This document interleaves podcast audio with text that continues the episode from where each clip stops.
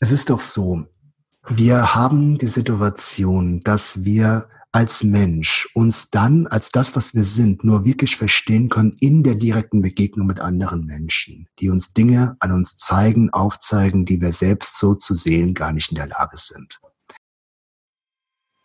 Hallo, hallo und herzlich willkommen zum Podcast der Ringvorlesung Autonomie im digitalen Zeitalter an der Otto von Gericke Universität Magdeburg. In unserer dritten Episode begrüßen wir Professor Dr. Thomas Damberger.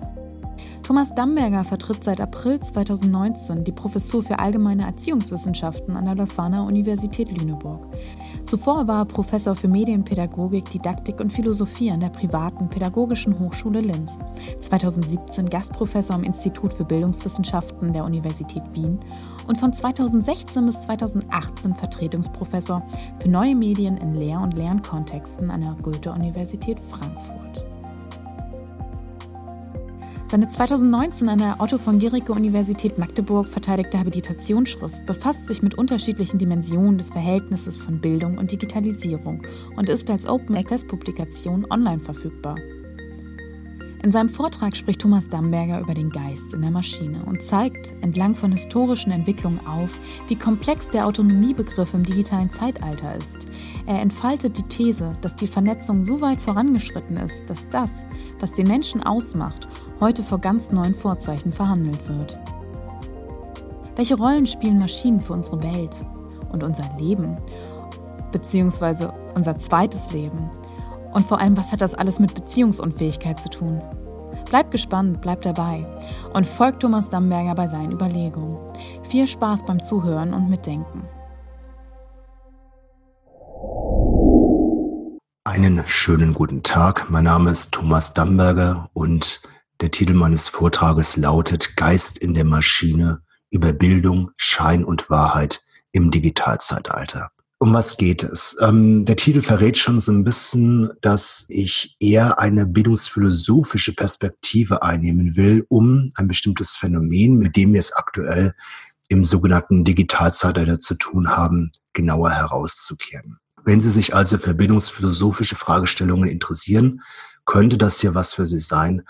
Und wenn Sie sagen, oh mein Gott, lieber öffne ich mir die Adern, als mir das anzutun, dann können Sie ja entscheiden, was Sie machen wollen. Okay, um was geht es ganz konkret? Ich habe zur Feier des Tages, was eigentlich wirklich überhaupt nicht meine Art ist, eine Gliederung eingeführt. Also Sie sehen, wir starten ganz klassisch mit der Einleitung und hier ganz konkret mit einer Dystopie. Und da falle ich auch direkt mal mit der Tür ins Haus.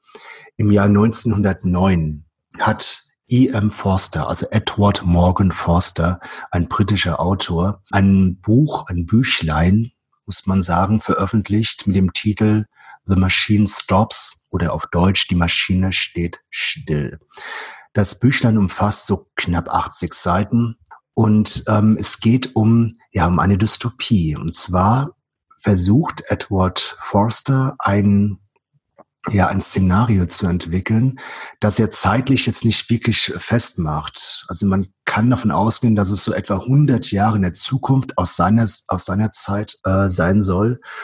Und er redet hier, das ist wirklich bemerkenswert, er redet hier im Grunde in seinem Büchlein vom Internet, ohne eine Ahnung haben zu können, was das Internet überhaupt ist, geschweige denn, was ein Computer ist.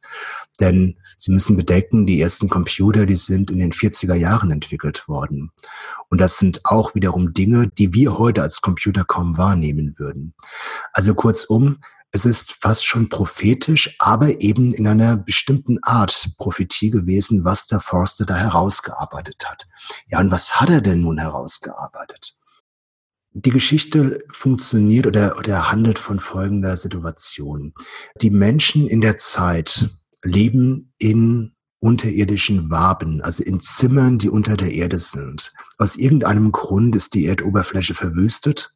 Also es ist eine postapokalyptische Zeit, wenn man so will.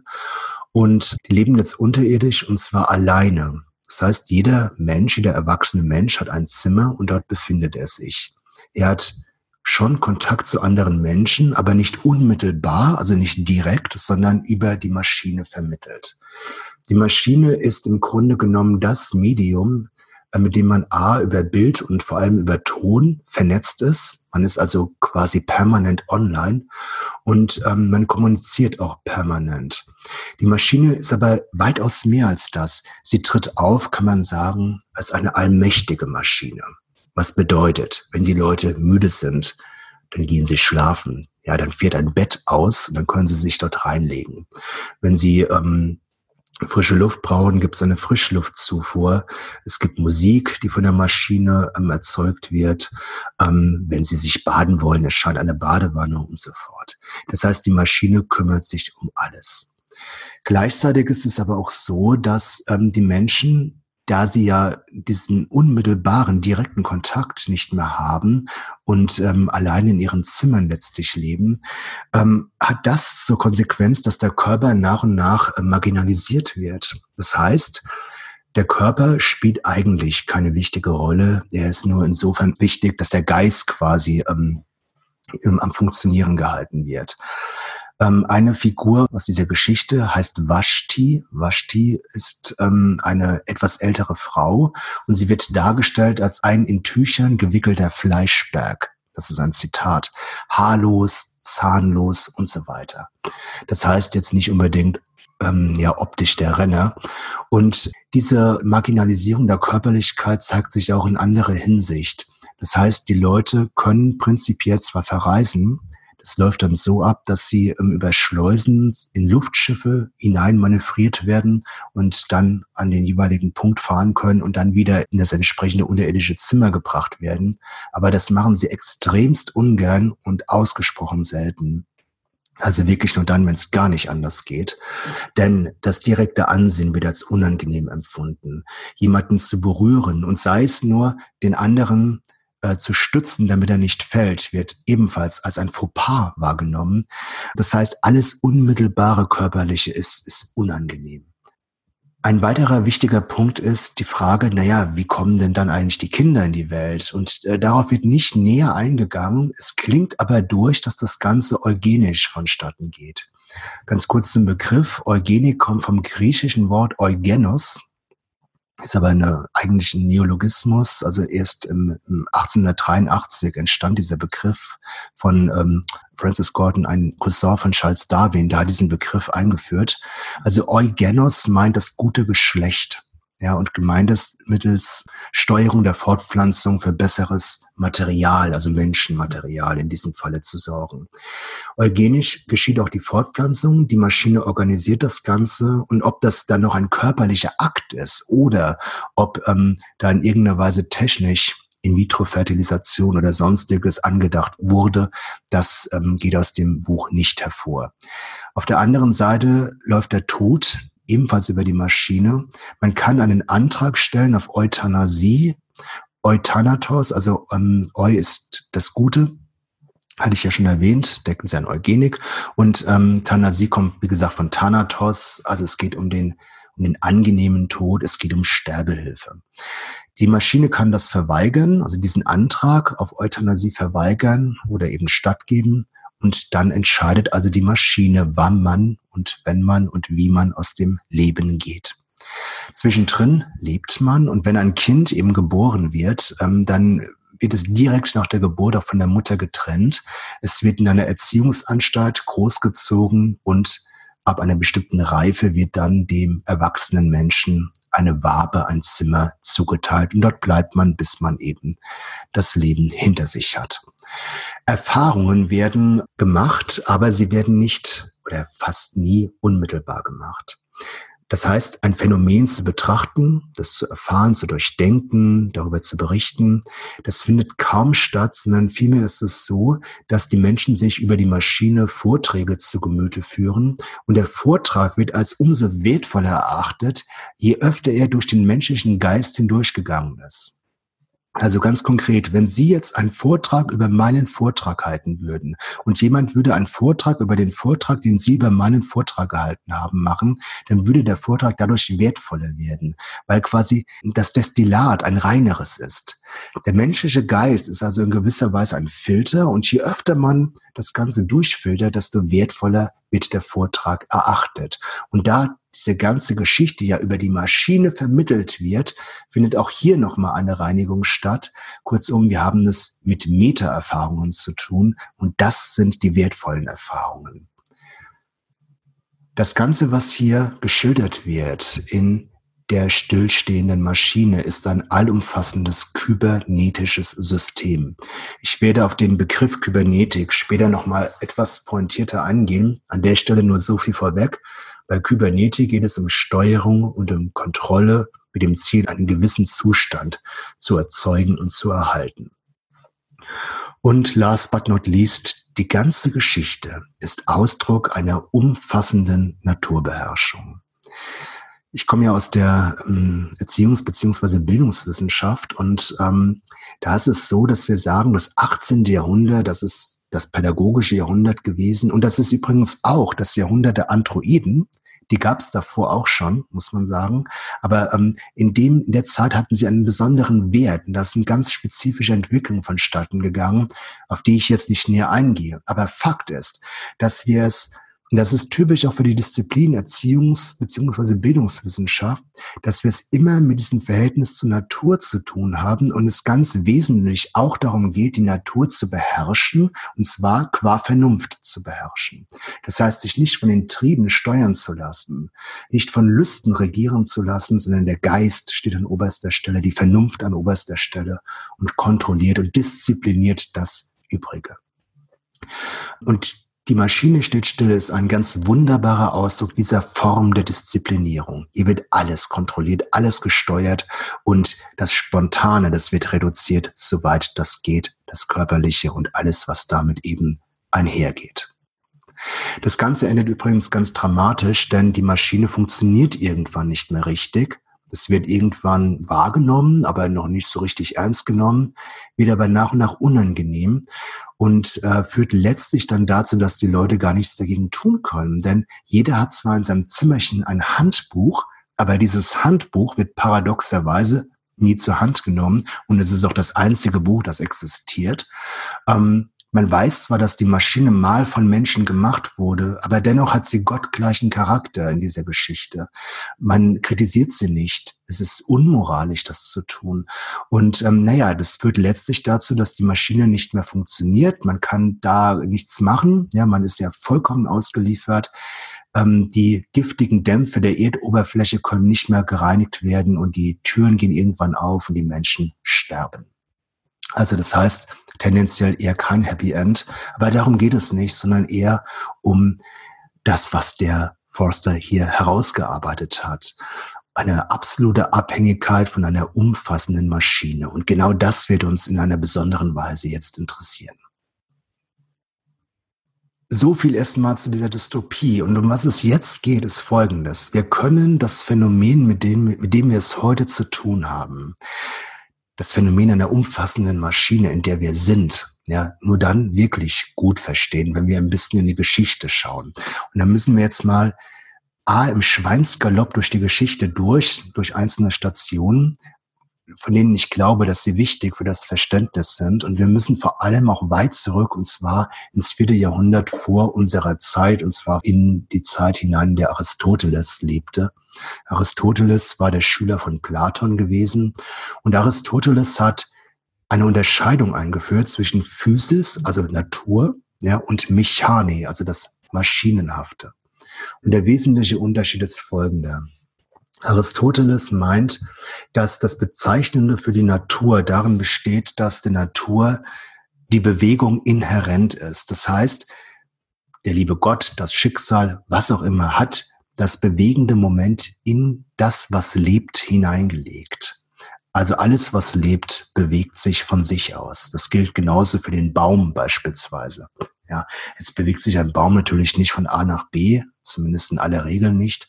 Aber wenn Sie so einen Baum mal über längere Zeit beobachten, also mal ein paar Jahre sich vor einen Baum stellen und mal gucken, was der so macht, dann können Sie ja schon feststellen, da gibt es Veränderungen. Ja, der sieht irgendwann ein bisschen anders aus, je nachdem, welche Jahreszeit ist und so fort. Das heißt, auch hier ist eine Bewegung wirksam, der wächst und so fort. Ähm, das ist ein Aspekt. Das betrifft allerdings auch das Verhältnis zur Ruhe als das andere der Bewegung. In der Veränderung des Baumes über die Jahreszeiten hinweg, da würde ich Ihnen eher einen Laubbaum als einen Nadelbaum empfehlen, werden Sie ja feststellen, dass im Herbst der Baum anders ausschaut als im Frühling, im Winter anders aussieht als im Sommer. Und das wiederum heißt, dass trotz aller Veränderung wiederum etwas Gleichbleibendes da bleibt, eben das Baumhafte des Baumes. Das betrifft auch noch ein weiteres Moment, und zwar der Umschlag vom Möglichen ins Wirkliche. Also etwas bewegt sich aus der Sphäre des Möglichen in die Realität hinaus. So könnte man es formulieren.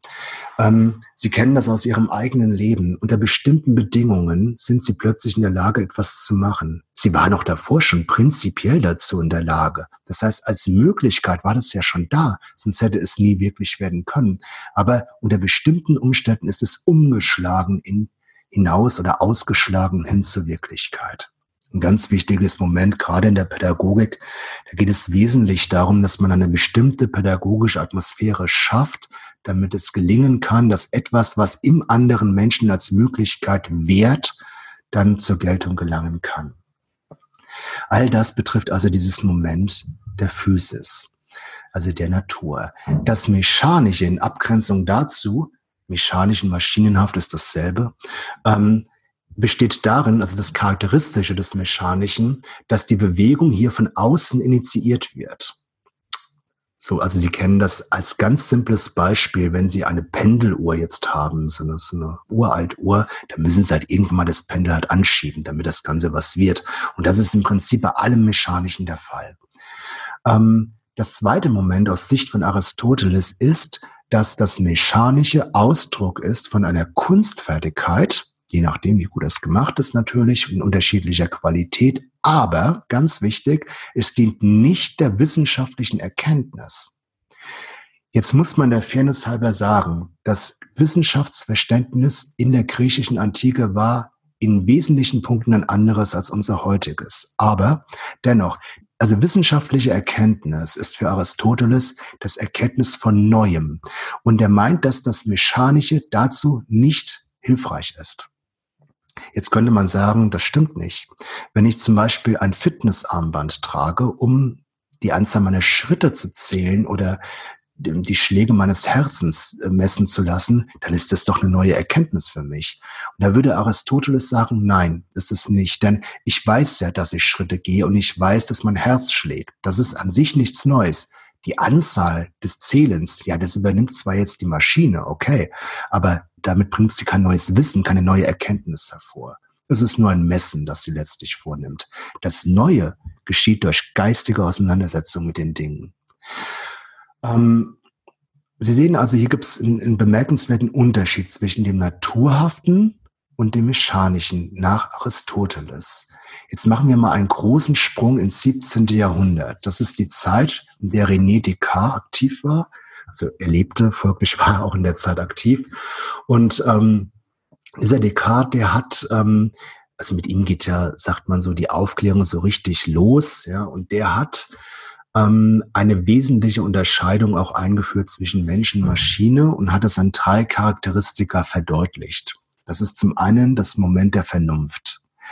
Mit anderen Worten, er sagt, ähm, der Mensch ist vernünftig, prinzipiell zumindest hat er die Fähigkeit dazu, die Maschine nicht. Der Mensch kann als zweites Charakteristikum, kann er vernünftig Sprache gebrauchen, also reflektiert Sprache einsetzen. Das macht er nicht immer, aber er kann es. Das kann die Maschine nicht. Und er hat Zugang zu den beiden Substanzen, zur Res cogitans, also zur denkenden Substanz, und zur Res extensa, also zum körperlichen, zur ausgedehnten Substanz. Soweit, so gut. Jetzt interessiert uns aber vor allen Dingen die Vernunft, denn die hat einen ganz spezifischen Charakter bei Descartes. Und zwar geht es Descartes um folgende Frage. Sie werden das sicherlich wissen. Er hat sich die Frage gestellt, wie kann ich sicher sein, dass das, was existiert, ja, dass das wirklich wahr ist und nicht nur eine Illusion? Also mein Körper kann eine Illusion sein. Ja, die Welt um mich herum. Das kann ein Traum sein oder sonst irgendwas. Aber gibt es etwas, wo ich sagen kann, da kann ich mir absolut gewiss sein? Und da stellt er fest, na ja, ich kann auf jeden Fall an allen möglichen Dingen zweifeln. Und Zweifel wiederum ist Ausdruck des Denkens. Also denke ich. Und wenn ich denke, muss ich auch sein. Und so kommt er zu dem Schluss, ich denke, also bin ich. Und dieses cogito ergo sum, dieses ich denke, also bin ich, ist für ihn das Moment der Selbstvergewisserung. Und das geschieht qua Vernunft. Also über vernünftiges Decken kommt er dahin. Nur, wie setzt er hier die Vernunft ein? Naja, er setzt sie ein als Instrument. Als Instrument für etwas. Und so kann man die Vernunft einsetzen. Der Punkt ist nur der, dass die Vernunft eigentlich seit dieser Zeit auf dieses rein instrumentelle beschränkt wird. Und das war davor anders. Insbesondere in der Antike kann man das noch wunderbar feststellen. Vernunft wurde auch als instrumentelle Vernunft gedacht, aber nicht nur. Vernunft war deutlich umfassender. Ich werde später auf diesen Aspekt noch etwas näher eingehen war deutlich umfassender als nur ein Instrument für etwas. Das ist uns jetzt sehr fremd, dieses Umfassendere. Da reden wir plötzlich auch von Intuition und solche Geschichten. Und da sind wir ganz weit weg, so scheint es von der Wissenschaft, wie wir sie heute kennen. Diese Denke kam also mit dem, diese, diese Reduktion auf die instrumentelle Vernunft, die ging mit äh, Descartes einher, mit dieser Selbstvergewisserung. Ich denke, also bin ich. Und Ausgehend davon hat er den Versuch gewagt, sich der Welt gewiss zu werden, denn er hat auf Basis dieses Ich denke, also bin ich, auf Basis der instrumentellen Vernunft eine wissenschaftliche Methodik entwickelt, um sich die Welt eben erschließen zu können. So, und, ähm, und das ist ein, eine sehr interessante Figur, die er hier wirklich entfaltet hat. Also auf Basis der instrumentellen Vernunft zur Selbstgewissheit und zur Weltgewissheit und damit auch zur Bemächtigung der Welt übergehen zu können. Lametrie. Ja, Lametrie ist ein Arzt gewesen, der im 18. Jahrhundert lebte ebenfalls ein Franzose und der hat sich auch mit Descartes auseinandergesetzt und der hat 1748 zunächst anonym ähm, das Buch L'Homme Machine oder Die Maschine Mensch veröffentlicht. Und darin macht er etwas Interessantes. Er sagt, sinngemäß, das, was der Descartes da gedacht hat, dieser denkenden und dieser ausgedehnten Substanz, das ist ja schon problematisch, weil wie soll denn ein Gedanke bitteschön dann in was Materielles übergehen? Also wenn ich mir jetzt vorstelle, ähm, ich klatsche jetzt in die Hände und mache das dann auch noch. Wie geht das, dass dieses Immaterielle plötzlich materiell wird? Descartes hat es dann auseinanderklamüsert, dass es da mit der Zirbeldrüse bestimmte Möglichkeiten gibt, wie Gedanken auf Körper wirken. Darauf will ich jetzt gar nicht eingehen. Lametrie sagt, dass es ein Hirngespinst, ja, er formuliert es ein bisschen anders, aber er meint das schon auch in der Richtung, also sehr, sehr hart. Und er meint, oder er ist davon überzeugt, muss man sagen, das stimmt nicht. Es gibt keinen Dualismus. Der Mensch ist eine Maschine und das war's. Und er entwickelt damit eine spezifische Form des Monismus, also dass es nur das eine gibt. Und das nennt er wiederum den mechanistischen Materialismus. Man könnte auch sagen, naturalistischer Materialismus ist beides richtig. Der Grundgedanke ist hier der, Material ist der Grund dafür, warum ich denke. Ja, also ganz, ganz platt, ähm, dass ich hier überhaupt etwas machen kann, geht, weil ich ein Gehirn habe. Und jetzt kann man empirisch wunderbar nachweisen, wenn ich mir eine Kugel ins Gehirn jage, dass es mit meiner Denkfähigkeit dann nicht mehr gar so weit her ist. Und das kann ich bei tausend Menschen nachweisen. Ja, und ich werde ziemlich gute Ergebnisse haben. Gut, ethisch könnte man ein bisschen in die Bredouille kommen, aber ähm, Sie wissen, was ich meine. Ja, also der Punkt ist der, dass man von einem Material ausgeht und alles resultiert aus diesem Material. Und das kann ich wiederum mit naturwissenschaftlichen Methoden ganz wunderbar nachweisen, in verschiedensten Studien. Und damit gebe ich mir bei dem, was ich erdenke, hier auch recht. So, also um das nochmal zusammenzufassen, Lametrie überwindet den Dualismus, entwickelt einen mechanischen beziehungsweise naturalistischen Materialismus. Die Begriffe können Sie hier als identisch sehen und Wichtig für uns heute, das Bewusstsein ist damit ein emergentes Phänomen und das ist Mainstream in der heutigen Wissenschaft. Emergent bedeutet, es kommt, ähm, also das Wort kommt von dem lateinischen Wort ähm, emergere. Und emergere bedeutet so viel wie, ja, ähm, auftauchen, ähm, herauskommen, ja, emporsteigen aus etwas. Das heißt, ich erkläre es mal einem kleinen Kind, wenn sie so ein Baby vor sich haben, ja, dann hat es wahrscheinlich zu dem Zeitpunkt, in dem, nachdem es geboren wird, erstmal noch kein Ich-Bewusstsein. Und das entwickelt sich ja irgendwann mal. Und ähm, aus dieser Perspektive, dass das Bewusstsein ein emergentes Phänomen ist, würde man sagen, naja, da entwickeln sich halt dann irgendwelche Synapsen ne, die, äh, und so fort. Und nach einer gewissen Komplexität dieser synaptischen Verbindungen entsteht dann infolgedessen das Bewusstsein und das Selbstbewusstsein. Und wenn das Gehirn dann irgendwann hinüber ist, dann war's das. Ja. So, das ist äh, die, der Grundgedanke, der heute also in der Regel gedacht wird, auch in der Wissenschaft. Wir haben nach wie vor einen naturalistischen Materialismus und das Bewusstsein ist, wie auch die Emotionalität und so weiter, das sind alles emergente Phänomene. Deshalb kann die heutige Wissenschaft natürlich auch mit Begriffen wie Geist und Seele eigentlich nichts anfangen. So, und damit kommen wir zu Martin Heidegger, was uns natürlich erstmal zur Frage führt, warum? Ja, was hat der jetzt damit zu tun? Nun, es geht ja darum, dass der Mensch eine Maschine ist. Und für Heidegger ist es so, dass gerade die Maschinen, mit denen wir es heute zu tun haben, das ist, betrifft auch die Rechenmaschine, Computer, ja, das kannte er ja auch schon, ähm, das alles sind Phänomene, ähm, Äußerungen des Wesens der modernen Technik, sagt er. Und dieses Wesen der modernen Technik, das können wir nur begreifen, wenn wir das Wesen der klassischen Technik abgrenzend dazu uns zu Gemüte führen. Und das machen wir mal. Und hier nochmal Aristoteles. Und jetzt geht es nicht um den Menschen Aristoteles, sondern um diese, um diese, ähm, ich weiß gar nicht, ist das Marmor, keine Ahnung, also irgendeine Figur, nehmen wir, sagen wir mal Steinfigur, das sind wir auf der sicheren Seite. So, diese Steinfigur ist nicht vom Himmel gefallen, sondern die hat jemand gemacht, ein Bildhauer beispielsweise. Und wenn der das macht, dann macht er etwas sehr Interessantes, denn ähm, man kann sagen, er verursacht ja diese, diese Figur.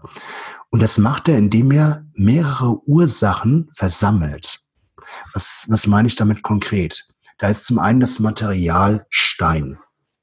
So, das, den Stein hat der, der Bildhauer nicht gemacht, sondern den findet er vor und dann legt er Hand an. Und dann hat er eine bestimmte Form im Kopf, also er hat ja eine Idee, wie dann die Figur ausschauen soll, die er da herausmeißelt. Und gemäß dieser Form arbeitet er dann am Material zu einem bestimmten Zweck, nämlich eine Figur dann am Ende zu haben, die man zum Beispiel verkaufen kann oder ausstellen kann oder was auch immer. Und er bewirkt das Ganze. Das heißt, wenn sie tausend Jahre vor dem Steinklotz sitzen würden, dann würde trotzdem noch kein Aristoteles hervorkommen, sondern das muss man dann schon machen. Also haben wir es mit einem Versammeln von vier Ursachen zu tun. Materialursache, Formursache, Zweckursache und Wirkursache. Und genau das hat Aristoteles jetzt wiederum damals im vierten Jahrhundert vor Christus schon herausgearbeitet. Der Mensch, sagt er, der Mensch ist eine dieser Ursachen. Er macht das Material nicht. Das ist schon da. Er macht die Form nicht weil die Form wie die Idee ewig ist. Die wird entdeckt, aber nicht gemacht. Er macht den Zweck nicht. Was er macht, ist, er bewirkt, dass etwas, was schon da ist, dann zur Entfaltung gelangen kann.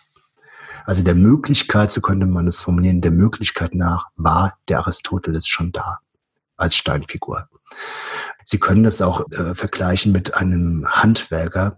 Wenn ich zum Beispiel Schreiner wäre, so im klassischen Sinne, ja, dann, ähm, dann könnte ich vor einem Baum stehen und würde zum Beispiel anhand des Baumes und des Holzes und meines geschulten Blickes feststellen, hey, das ist ein Baum, da kann ich ganz wunderbar einen Tisch draus machen.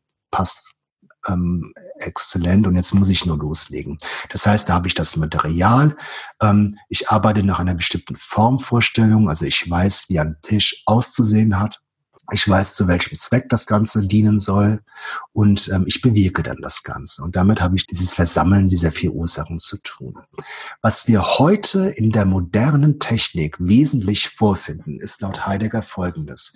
Wir spreizen die Wirkung auf und der Rest wird nicht nur marginalisiert, das spielt gar keine Rolle mehr.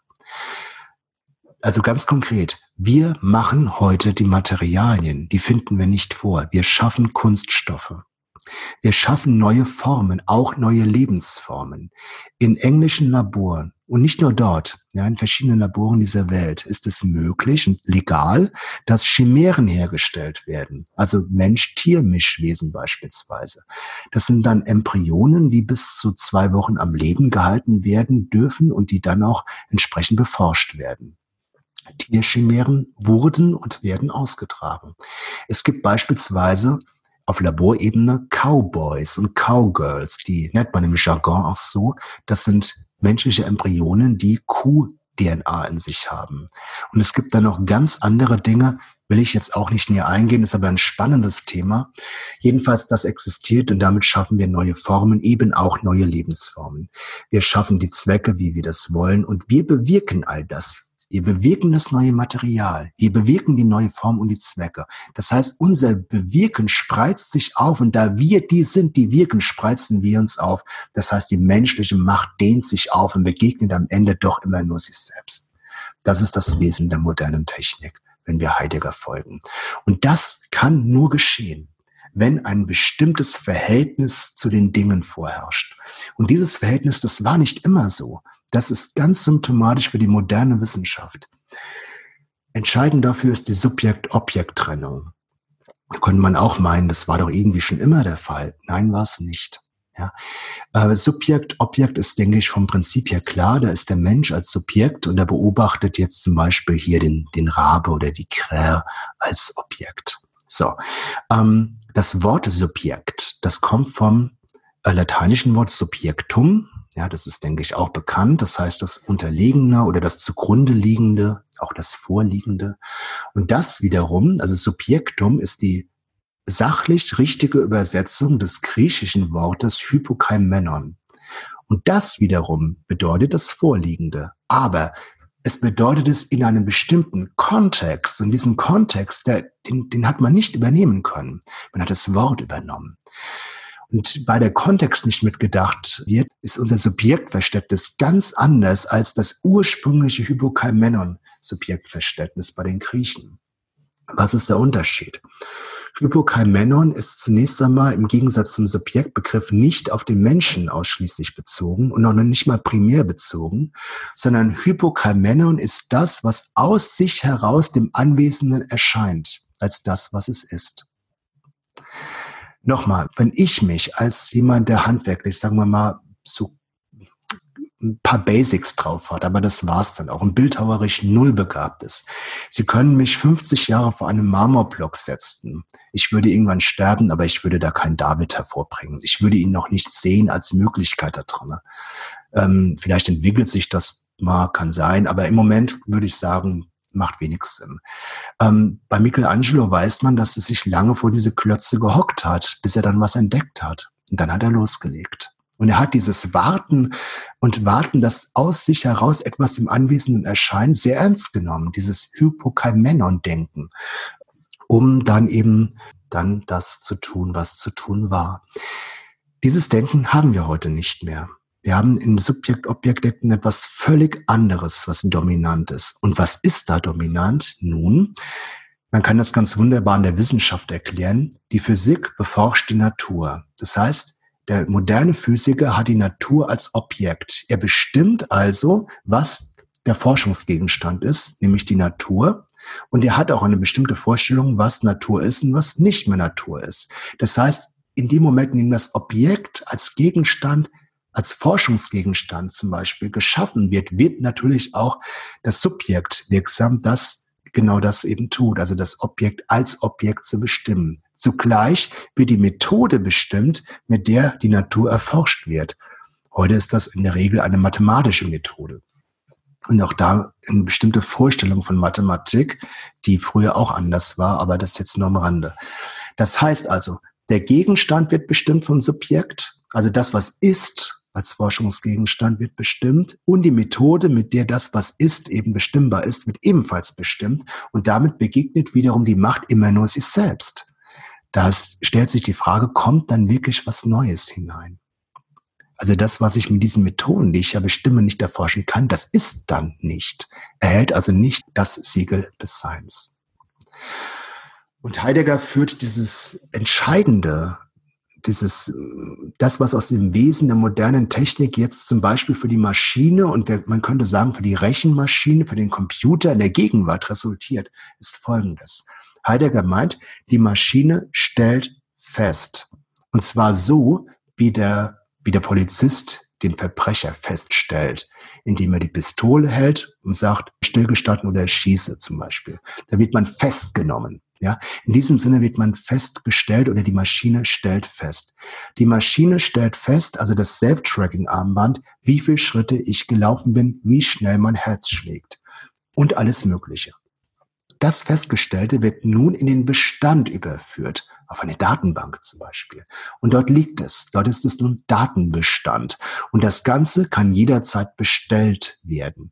Das heißt, Jederzeit kann irgendein Algorithmus darüber laufen, um dann gewisse Muster zu erkennen, gewisse Daten weiter zu verarbeiten, weiter zu verkaufen, mit anderen Mustern abzugleichen und so fort. Das ist das Wesen der modernen Technik, symptomatisch für die Maschine, in der wir sind. Und damit kommen wir nun zur Gegenwart der Maschine. Gotthard Günther, ein Logiker und Philosoph, hat vor graue Vorzeit, und zwar im Jahr 1963, also wirklich schon ein paar Tage her, in einer Publikation herausgearbeitet, dass der Computer eine transklassische Maschine ist. Ähm, was uns zur Frage führt, was ist eine transklassische Maschine? Eine klassische Maschine ist zum Beispiel eine Bohrmaschine. Damit können Sie Löcher bohren in den Kopf, ja, in die Zähne, mit kleinen Bohrmaschinen natürlich, ähm, also in den Kopf meine ich jetzt nicht mit der, mit der ähm, Bohrmaschine, die man im Werkzeugkasten liegen hat, sondern jetzt in chirurgischen Kontexten, bei einer Hirn-OP zum Beispiel. Sie können aber Löcher in die Wand bohren. Äh, Sie können natürlich auch eine Bohrmaschine zweckentfremden und können, keine Ahnung, irgendwie eine, äh, ja, keine Ahnung, ihren Nachbar die Bohrmaschine auf den Kopf hauen. Das geht schon, ist halt nicht im Sinne des Erfinders. Auf was ich hinaus will, ist, eine Maschine hat in der Regel immer bestimmte Zwecke, einen oder mehreren. Eine Kaffeemaschine macht Kaffee, eine Bohrmaschine bohrt Löcher und so weiter. Die transklassische Maschine transzendiert diese Zwecke. Ja, das heißt, man kann sagen, sie hat eigentlich gar keinen festgelegten Zweck, sondern sie erfüllt alle möglichen Zwecke oder kann alle möglichen Zwecke erfüllen. Ein Computer wurde früher eingesetzt, als die erfunden wurden, um Berechnungen anzustellen. Für das Militär, für große Konzerne. Später, also heute zum Beispiel, nutzen wir den Computer als virtuellen Sprachassistent. Wir nutzen ihn, um E-Mails zu schreiben, um Computerspiele zu spielen und so weiter.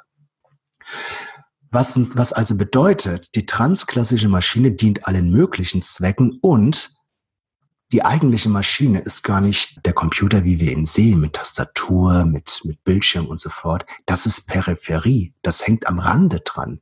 Die eigentliche Maschine ist der Algorithmus. Also das, was vorschreibt. Also das Computerprogramm, könnte man auch sagen, äh, Programmer, Vorschrift oder die formal logische Handlungsanweisung, also der Algorithmus, der die Peripherie, also das, was angeschlossen ist, dazu treibt, etwas Bestimmtes zu tun. So.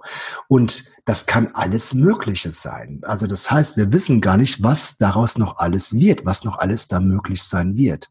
Die Voraussetzung für die Realisierung der Möglichkeiten der transklassischen Maschine ist, dass natürlich eine entsprechend leistungsfähige Hardware zur Verfügung steht und entsprechende Peripheriegeräte, also Geräte, die angeschlossen sind. Ein solches Peripheriegerät kann im Zeitalter des Internets der Dinge, in dem ganz normale Alltagsgegenstände ebenfalls vernetzt mit dem Netz, dem Internet verbunden sind, kann auch den Menschen beinhalten. Das heißt, der Mensch kann, und aus meiner Sicht tut er das auch, als Peripherie der umfassenden Maschine erscheinen. Später wird dieser Gedanke noch etwas klarer werden. Damit es aber besser verstehbar wird, müssen wir uns anschauen, was Kybernetik meint. Der Begriff wiegt sehr altbacken, Kybernetik. Ähm, etwas moderner klingt es Cybernetic, ja, man denke an den Cyberspace und so fort.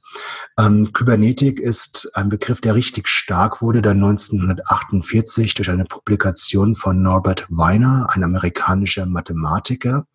Er erfunden hat das Prinzip äh, und auch den Begriff Kybernetik ähm, haben Nor ihn Norbert Weiner und Arturo Rosenblüt. Der Rosenblüt, das ist ein mexikanischer Physiologe. Der Weiner ist ein, wie gesagt, amerikanischer Mathematiker. Und ähm, Kybernetik ist wiederum ein Wort, das ein, ein, wiederum ein Neologismus darstellt. Das ist so ein bisschen abgeleitet von einem griechischen Begriff und ähm, Kybernetikos und das meint ähm, äh, steuermännisch. Ja, so kann man es übersetzen. Es geht um bei der Kybernetik ganz konkret genau darum, es geht um Steuerung und Kontrolle und die Verbindung von Mensch und Maschine. Etwas klarer, es gibt in der Natur das Prinzip der Entropie. Entropie meint, wir haben einen Zustand und dieser Zustand, der in einer bestimmten Ordnung ist, geht früher oder später in Chaos über die ägyptischen Pyramiden, die sind ja jetzt wirklich sehr alt, ja, aber die sind, sehen auch nicht mehr so frisch aus, muss man ja auch mal dazu sagen. Aber dennoch, sie sind noch ganz gut erhalten. Aber irgendwann werden sie ganz hinüber sein. Ähm, wenn Sie eine Rose nehmen, dann pflücken Sie die in der Blüte und ähm, Sie stellen dann nach einer gewissen Zeit, nach zwei, drei, vier Wochen fest, hat sich tendenziell verändert. Der menschliche Körper ist anfangs noch ähm, sehr klein, denn irgendwann haben wir auch die Blüte erreicht und dann geht's bergab. Das heißt, die Falten nehmen zu und immer mehr zu. Die Haare werden grau oder fallen aus oder beides. Ja, ähm, man sieht schlechter, man hört schlechter. Überhaupt geht's kontinuierlich bergab und irgendwann war's das Organversagen und Tod. Das heißt, wir haben diesen, diese Tendenz, dass Ordnung in Chaos übergeht. Dem kann man entgegenwirken. Zum meinen Weiner und Rosenblüt und zwar durch das Prinzip der Kybernetik. Also, man greift steuernd ein, man erwartet oder schaut, was bewegt denn nun diese Steuerung im System? Also zu welchen Effekten führte das? Und das holt man ein, indem man sich Feedback holt, also eine Rück Rückkopplung. Und das dritte Moment ist die Verschmelzung von Mensch und Maschine. Und warum macht man das? Weil man Homöostase den Zustand der Homöostase erreichen will. Und Homöostase bedeutet einen Zustand, in dem ein vorgegebener Sollwert, also das soll so und so sein, mit dem realen Istwert in Einklang gebracht wird. So, das ist Homöostase. Also ganz platt wirklich ganz platt formuliert. Wenn ich abends mit Ihnen zusammen einen Trinken gehe, und zwar so richtig, so dass wir am nächsten Tag allesamt einen dicken Kopf haben, dann ist der Zustand der Homöostase nicht erreicht. Ja, da müssen wir jetzt viel Wasser trinken und tralala, entspannen und gucken, dass der Kater wieder weggeht, so dass wir uns am übernächsten Tag wieder gut fühlen. Dann ist der Zustand der Homöostase wiederhergestellt. So, ähm, Jetzt stellt uns, stellt uns das vor die Frage, ist Kybernetik eigentlich heute im Jahr 2020 in unserem alltäglichen Leben relevant? Und da kommt nun Klaus Schwab ins Spiel. Klaus Schwab ist Gründer des World Economic Forum, also des Weltwirtschaftsforums. Und dieser Klaus Schwab hat in einer Publikation 2015 mit dem Titel Die vierte industrielle Revolution die Ergebnisse einer Studie präsentiert, die das Weltwirtschaftsforum in Auftrag gegeben hat. Und Ergebnis dieser Studie war beispielsweise, dass bis zum Jahr 2025 Folgendes der Fall sein wird. Es handelt sich hier immer um Expertenbefragungen, muss ich dazu sagen. 82,9 äh, Prozent der Befragten ähm, Experten kommen zu dem Ergebnis, dass im, bis 2025 mindestens der erste Staat ähm, die Volkszählungen durch Big Data ersetzen wird. Fast 82 Prozent der Befragten kommen zu dem Ergebnis, das ist wirklich spannend, dass das erste kommerziell implantierbare Handy auf dem Markt sein wird. Wir reden da jetzt nicht vom iPhone oder Samsung, dass man sich unter die Haut schiebt, sondern wir reden dann von entsprechenden kleinen Chips und dergleichen, die ebenfalls zur Kommunikation und so fort dienen können. Und fast 90 Prozent behaupten, eine Billion Chips, das sind immerhin 1000 Milliarden, ähm, werden mit dem Internet verbunden sein. Also eben auch die Gegenstände, in denen diese Chips drinne sind. So, und da muss man dann doch schon feststellen, das ist ja schon eine, eine Nummer. Ähm, der NHS, also der National Health Service, das nationale Gesundheitssystem von Großbritannien, hat 2017 bereits fast 5 Milliarden, also 5 1000 Millionen Pfund in eine Digitalisierungsagenda reingesteckt. Sinn und Zweck ist eben auch, an die Gesundheitsdaten der Menschen heranzukommen. Im privatwirtschaftlichen Kontext ist da Apple ganz stark unterwegs, ebenfalls aber Alphabet, also Google, IBM, Siemens, Philips und viele andere auch.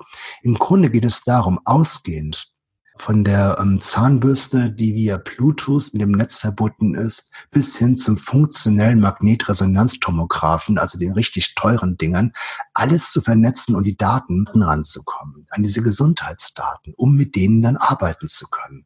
In allen möglichen Alltagsgegenständen heute schon stecken Sensoren drin, die permanent Daten erfassen und weiterleiten. Und damit kann und muss man sagen, die Welt um uns herum ist zu einem umfassenden Computer geworden. Die Maschine hat sich aufgespreizt und sie ist überall. Oder sagen wir mal nahezu überall, um es mal etwas vorsichtiger zu formulieren. Das ist jetzt in vielerlei Hinsicht interessant. Und zwar, man kann sich damit auseinandersetzen. Und man kann auch zum Beispiel im Rahmen von Lehrveranstaltungen, von Vorträgen, von Publikationen immer wieder darauf hinweisen. Aber dennoch ist es doch so, und mir geht es ja da ganz genauso, ja, dass wir einerseits die konkreten Vorteile dieser umfassenden Vernetzung dergleichen wahrnehmen, die Gefahren durchaus auch wahrnehmen können, aber das bleibt dennoch abstrakt, so nach dem Motto, welche Konsequenzen hat es jetzt konkret? Man weiß, dass es das und das haben könnte, aber nichts Genaues weiß man nicht, wie es so schon heißt.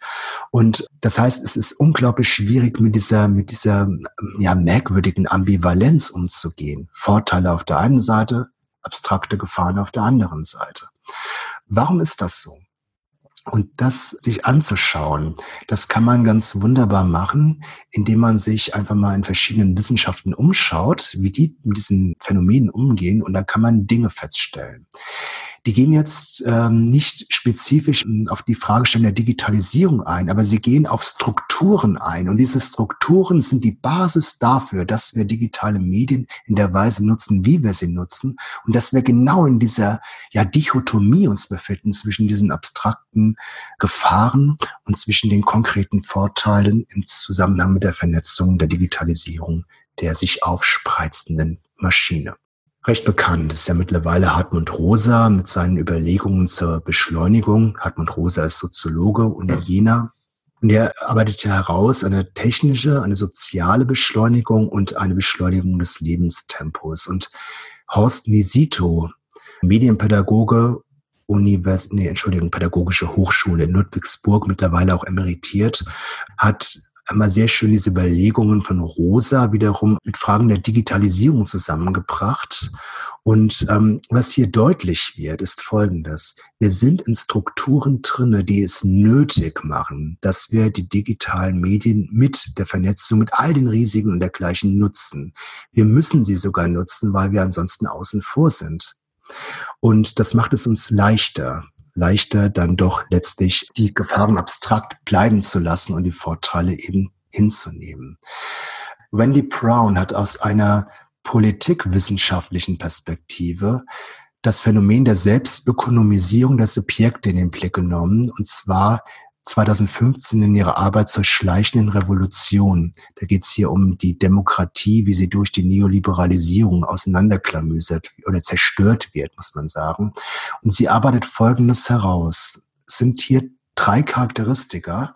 Zum einen sagt sie, das Subjekt versteht sich in der Zeit, in der wir jetzt leben, ausschließlich als Homo economicus. Ich formuliere es ein bisschen vorsichtiger, tendenziell ausschließlich.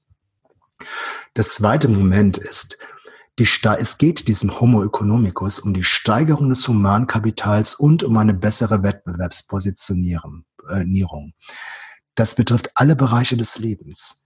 An der Universität, in einer Bildungseinrichtung, so heißt es ja dem Namen nach zumindest, ähm, sammeln wir Credit Points oder lassen Credit Points sammeln. Das ist ein Begriff aus der Finanzwirtschaft.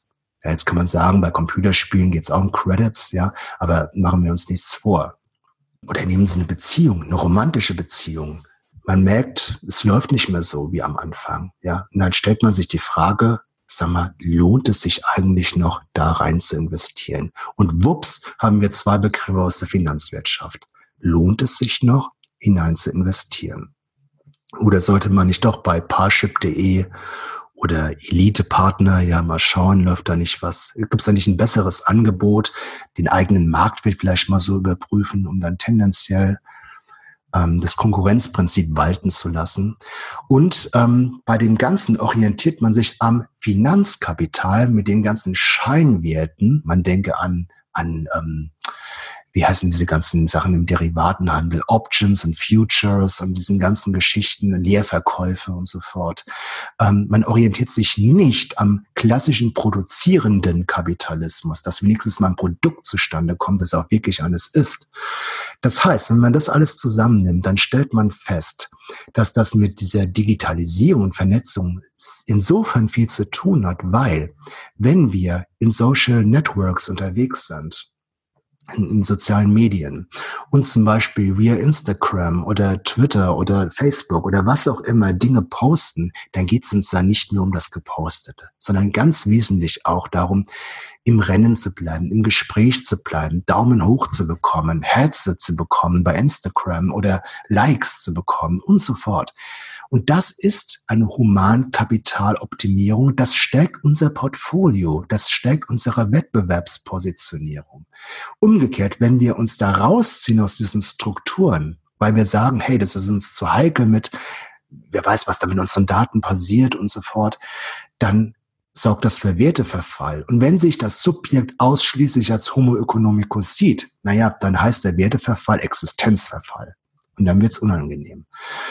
So, Eva Borst, um meine dritte Position zu zeigen, ist als eine Vertreterin der kritischen Bildungstheorie eine, die in ihrer Arbeit zur Neutralisierung der Pädagogik im kybernetischen Kapitalismus 2015 als Aufsatz erschienen. Ähm, sie hat dort Folgendes getan. Sie stellt erstmal fest, wir haben permanent dieses Gerede von Freiheit. Ich gehe mal davon aus, dass sie da noch diesen Gauk im, Blick hatte.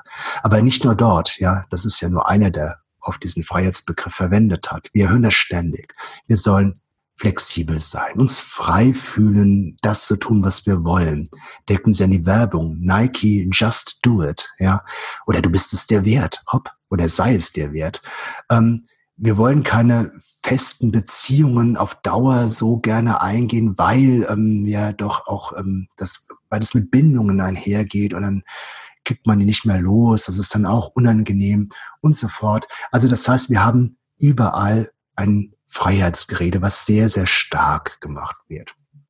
Das ist auch an sich gar nicht so problematisch. Problematisch ist, wenn Abhängigkeiten, die notwendig sind für uns, ähm, marginalisiert werden beziehungsweise überhaupt nicht mehr thematisiert werden.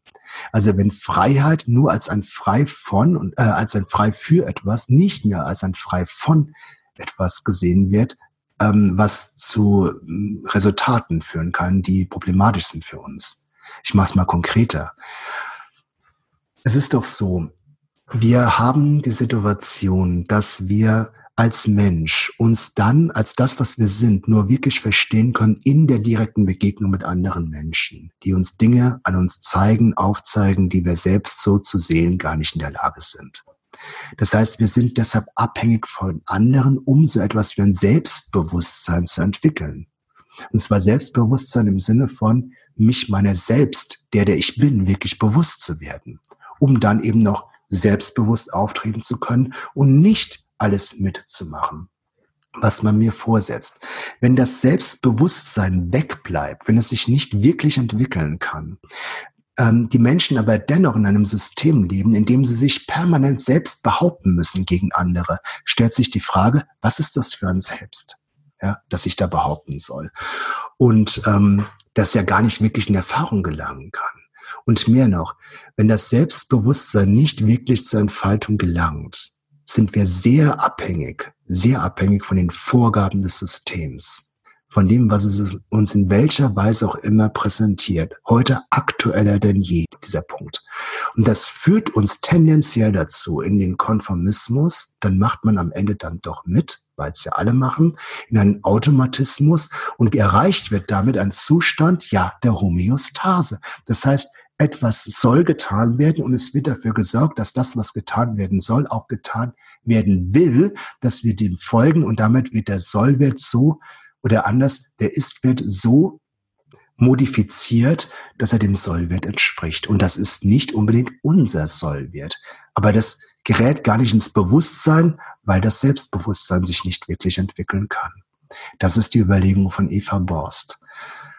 Und das führt uns dann doch zu der Frage, okay, was heißt das eigentlich dann jetzt konkret, wenn die Welt eine Maschine ist, wenn sich durch die Vernetzung dergleichen alles aufgespreizt hat?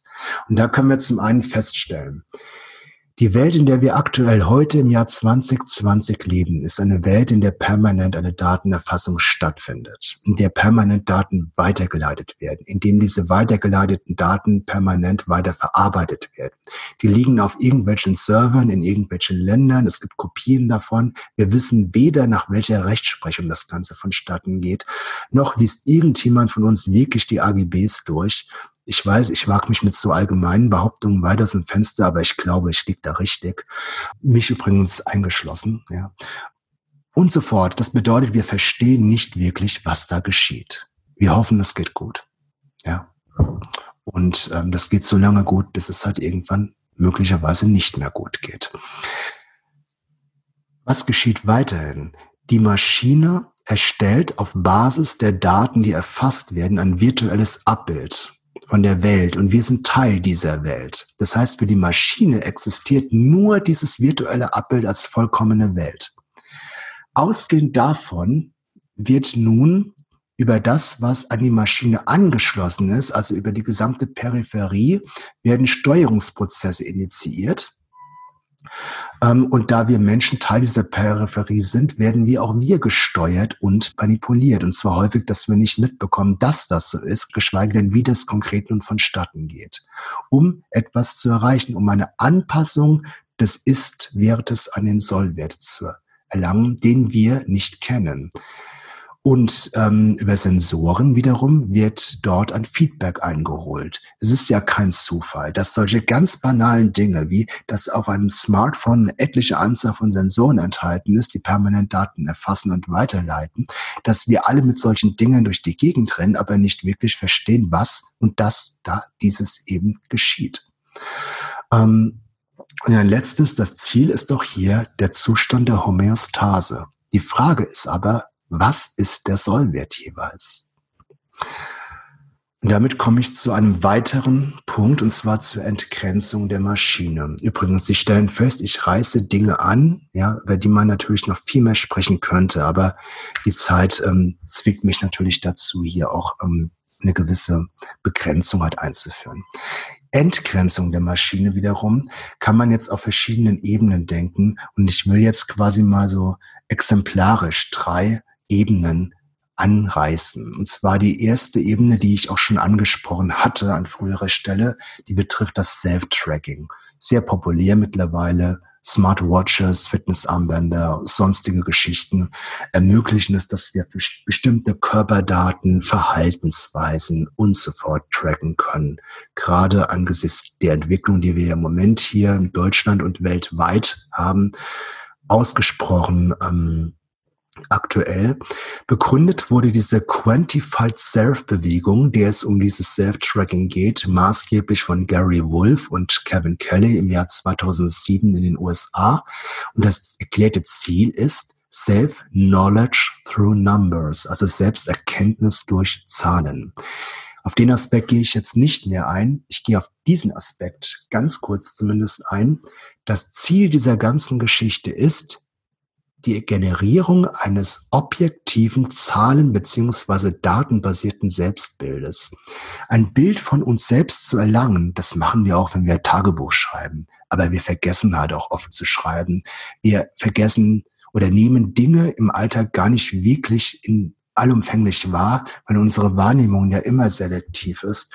Und das alles hat den Effekt, dass wir ähm, am Ende dann doch nur ein sehr reduziertes Bild von uns selbst scheinbar haben. Und hier kommt dann Quantified Self an und meint, naja, ähm, das kann man schon beheben, das Problem. Und zwar durch eine umfassende datenmäßige Erfassung. So könnte man ein, ein sehr umfangreiches, objektives Selbstbild generieren. Das ist der Anspruch, mit dem Quantified Self, Self-Tracking einherkommt. Ich gehe darauf jetzt nicht näher ein, ich erwähne das nur als eine erste Ebene. Die zweite Ebene der Entgrenzung der Maschine betrifft die Cyborgisierung. Ähm, Manfred Kleins und Nathan Klein, zwei amerikanische jeweils ähm, Wissenschaftler. Der eine ist im Bereich Computerwissenschaften unterwegs gewesen, der andere ist Mediziner. Die haben im Jahr 1960, also noch bevor die Menschen zum Mond flogen, ähm, aber als das schon auf der Agenda quasi mehr oder weniger stand, ähm, haben sie in der Zeitschrift Astronautics einen Aufsatz veröffentlicht und dort den Begriff Cybernetic oder beziehungsweise nicht Cybernetic, sondern ähm, äh, Cyborg, Entschuldigung, Cyborg, also Cybernetic Organism, kybernetischer Organismus eingeführt. Ähm, der Grundgedanke war der, der Weltraum ist ja tendenziell so eine Region, wo sich der Mensch jetzt von Natur aus eher nicht so wohl fühlt. Ähm, also musste man den menschlichen Organismus äh, modifizieren, und zwar dadurch, dass man technische Gerätschaften implantiert oder anschließt, sodass also mittels Psychopharmaka, die regelmäßig, wie sagt man, ähm, jetzt fällt mir der Begriff nicht ein, also man bekommt regelmäßig Psychopharmaka hinein, äh, man bekommt künstliche Organe, die angeschlossen sind oder implantiert sind und so fort, injiziert, meinte ich genau, ähm, und so weiter. Und das führt dazu, dass der Mensch als Organismus mit dem Kybernetischen gekoppelt werden, wir somit einen kybernetischen Organismus haben. Kurz danach hat die NASA eine Studie in Auftrag gegeben, wie das denn mit den künstlichen Organen ist, ja, wie man die gut implantieren könnte und ähm, welche Psychopharmaka da geeignet sind. Und auch hier, der Zustand ist der Erhalt der Homöostase, sodass sich der Mensch im Weltraum mit Forschungen und dergleichen befassen kann. Ähm, eine zweite Ebene, also da sind wir ja bereits bei der, bei der Cyborgisierung, eine zweite Ebene oder ein zweites Moment ähm, wird nun mal deutlich am Beispiel von Kevin Warwick, der sich im Jahr 1998 einen Chip in den Oberarm hat implantieren lassen. Und auf diese Weise konnte er in seiner Heimatuni, sein britischer Kybernetiker, ähm, konnte er ähm, also der konnte da durchlaufen, der Computer hat ihn erkannt, hat ihn begrüßt mit einer Computerstimme, die Tür geht auf, wenn er reinkommt, äh, Lichter gehen an und so fort. All das war möglich gewesen. Und somit hat er sich auch als der erste Cyborg verstanden. Übrigens, es gibt einen zweiten ersten Cyborg, das ist Neil Harbison. Neil Harbison ist ein, ein Mensch, der zusammen mit Moon Rebus sich als Cyborg versteht.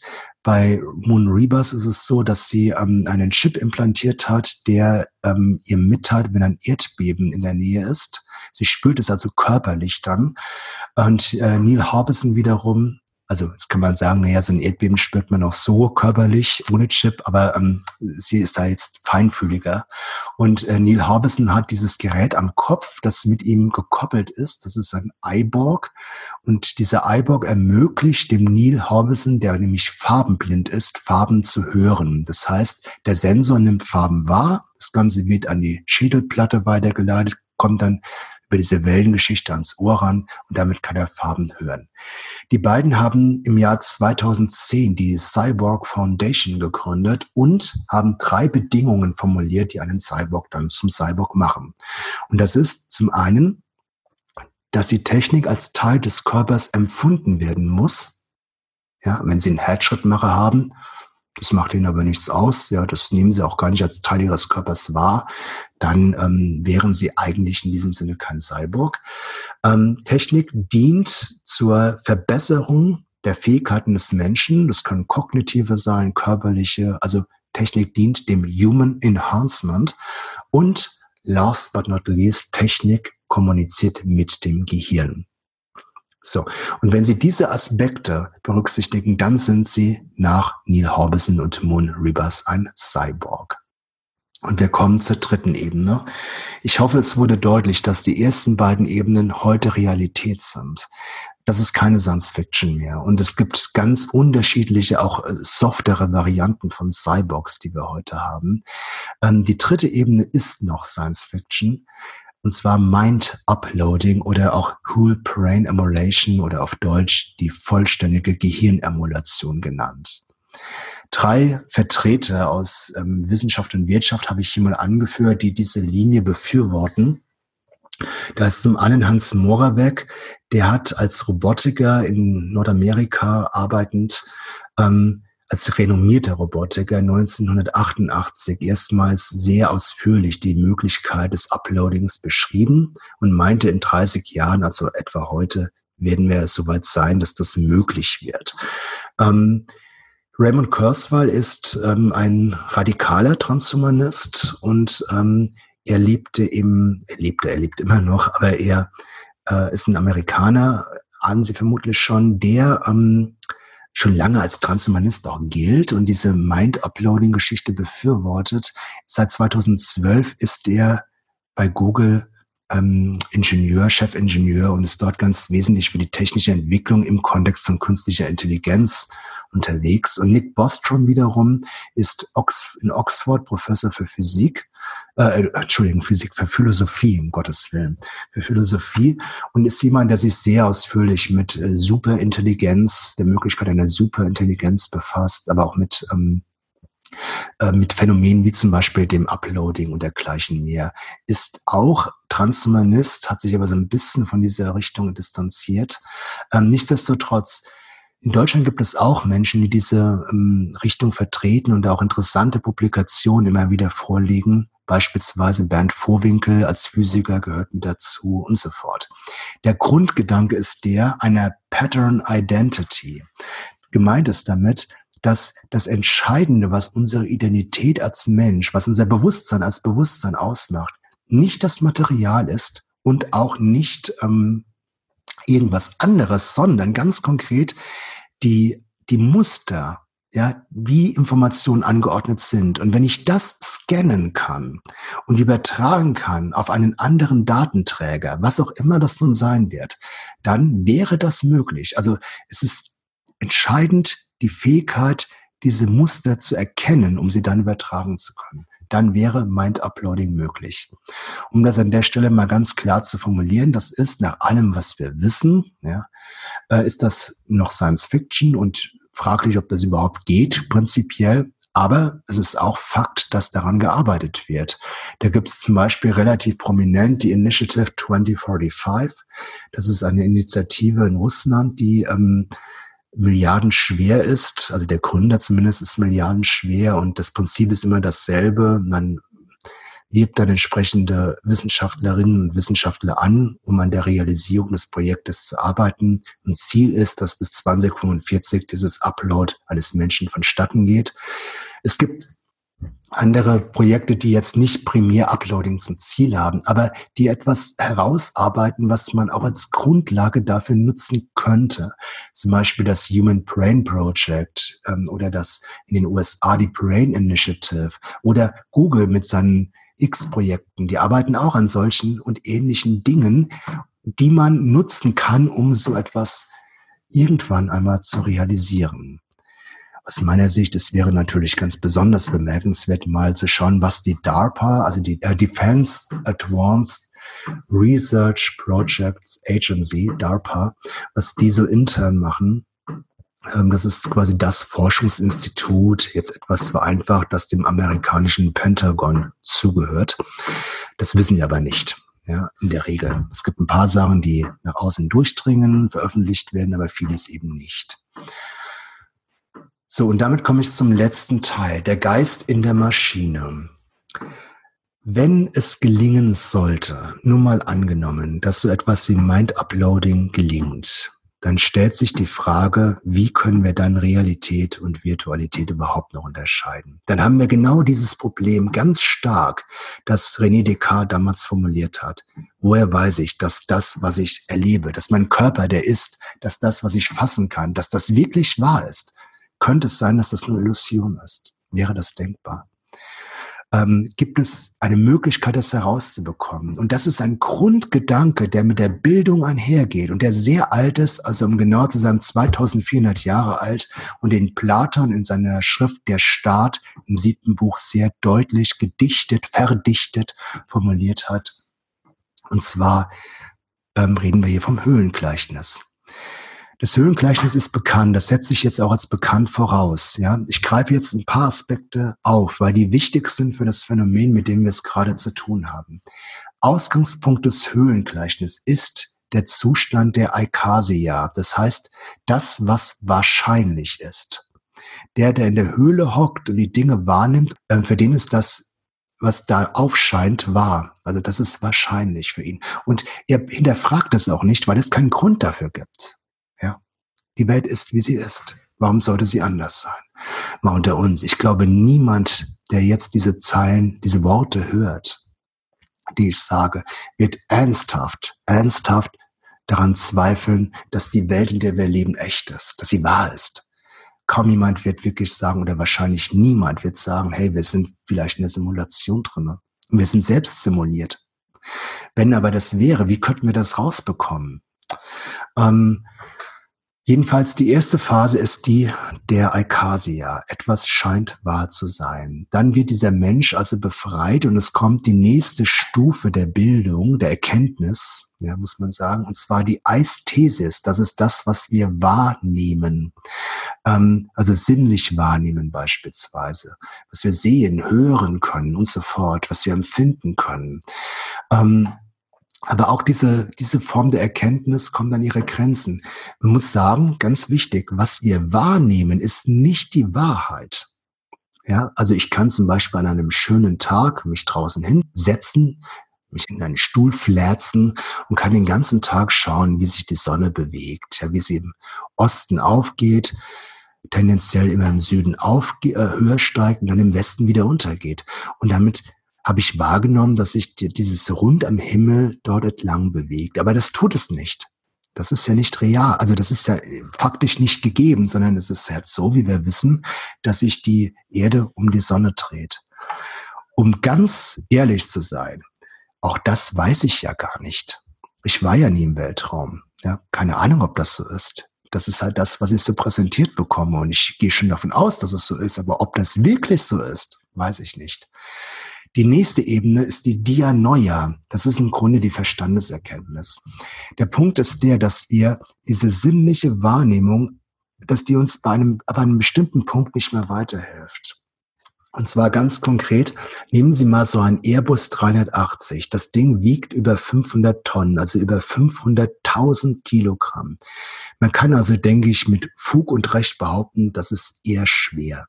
So. Und dass so ein Ding fliegen kann, das kann man sich eigentlich gar nicht vorstellen. Aber das fliegt. Und man hat ja nicht per Trial and Error probiert, ob das da hinhaut, sondern man hat Berechnungen angestellt. Und das, diese mathematischen Berechnungen, die sind ausgesprochen abstrakt. Aber das Ende vom Lied ist, dass das hinhaut. Dass man das dann auf Basis dessen bauen konnte. Und das funktioniert auch noch. Und das ist faszinierend. Das heißt, diese Ebene ist eine Verstandesebene, eine sehr abstrakte Ebene. Und das ist eben die nächste Stufe der Erkenntnis aber nicht das Nonplusultra, denn es gibt eine höhere Stufe und das ist die Noesis.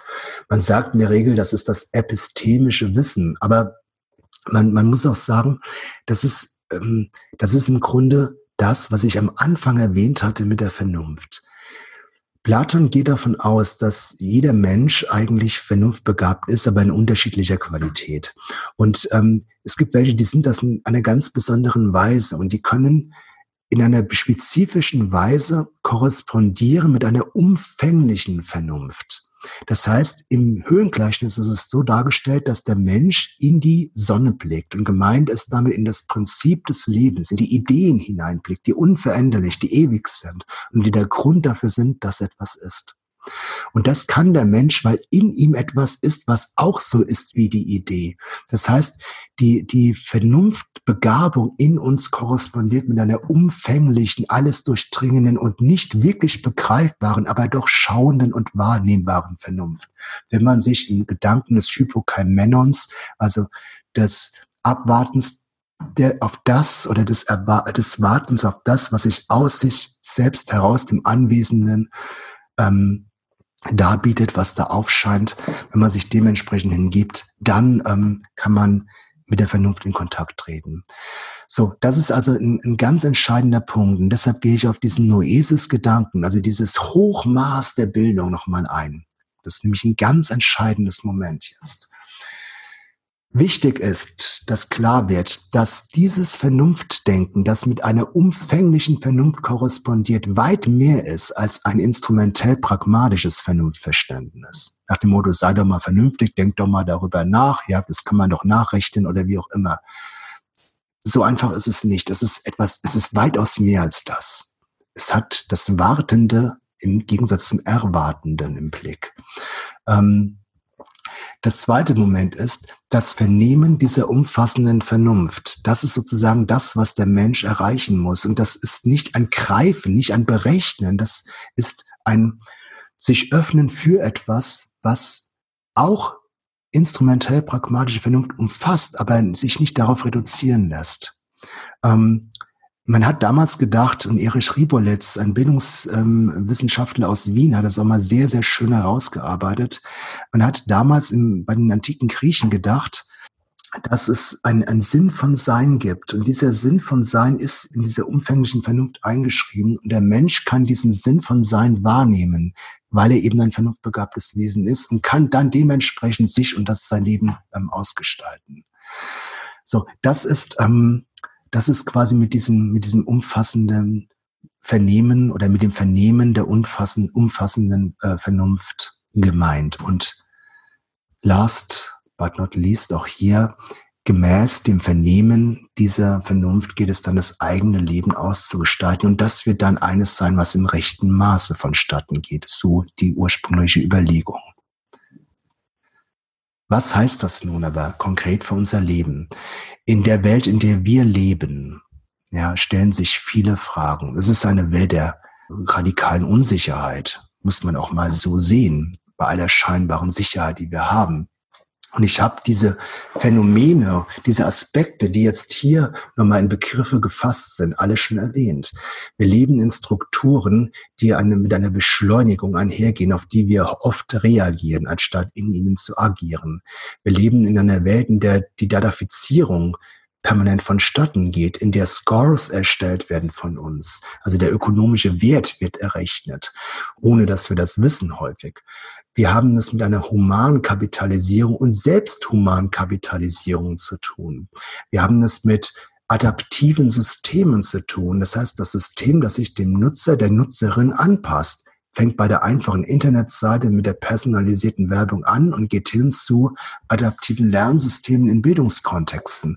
Wir haben es mit Fake News zu tun oder noch krasser mit Deep Fakes. Also das heißt, wir, jetzt etwas vereinfacht, künstlicher Intelligenz, ähm, wird ein Video erstellt, in der Putin den Westen den Krieg erklärt oder doch den Einmarsch in, ähm, in Estland oder so etwas ähm, preisgibt. Und dann muss schnell reagiert werden. Und jetzt überlegen Sie mal in einer Welt, in der es darum geht, möglichst schnell die neuesten News zu präsentieren. Da wird nicht groß recherchiert gegebenenfalls. Und dann ist das ein Kriegsgrund. Und dann haben wir ein Problem. Und das Ganze ist am Ende dann nur Deepfake gewesen. Aber wir werden es vielleicht nie als Deepfake in Erfahrung bringen können, weil wir da nicht mehr sind. Ja, im Worst Case. Also, auf was will ich hinaus? Der Mensch ist all dem jetzt ausgesetzt und er muss da leben. Wie macht er das? Wie geht er damit um? Ja, wie kann er Wahrheit von Schein unterscheiden in dieser Welt, in dieser sich aufspreizenden Maschine? Und da können wir feststellen, über die ersten Stufen der Erkenntnis, über diese Ebenen der Bildung geht es nicht. Das Wahrscheinliche reicht uns nicht aus. Könnte wahrscheinlich stimmen, muss aber nicht. Stimmt wahrscheinlich, weil es doch alle sagen, weil es in allen Medien verbreitet wird. Muss aber nicht sein. Über das sinnlich Wahrnehmbare auch nicht. Ich kann natürlich, bleiben wir mal beim Deepfake, die Rede von Putin halt mir anschauen, mir anhören. Ich sehe das ja, ich höre es ja. Ich kann sogar jemand, der Russisch äh, spricht, neben mich setzen, der übersetzt mir das, ob das auch wirklich richtig synchronisiert ist. Und dennoch muss es nicht wahr sein. Über die Verstandesebene kann es ebenfalls nicht machen. Ich kann da jetzt darüber nachdenken, könnte das wahr sein oder nicht, könnte das defekt sein, aber es bringt mich nicht weiter letztlich. Also braucht es eine höhere Stufe der Bildung, der Erkenntnissen, da bin ich bei dieser Noesis, also bei der Vernunfterkenntnis im Sinne dieser umfassenden Vernunft. Wichtig ist, wir reden hier von einer Vernunft, die in der Lage ist, Wahrheit zu erfassen. Und das ist heute, das ist mir bewusst in der Wissenschaft ausgesprochen schwer. In, in, bei den antiken Griechen Und nicht nur dort. War es möglich, also so wurde es als möglich erachtet, dass der Mensch zur Wahrheit gelangen kann, weil man ein anderes Wahrheitsverständnis hatte.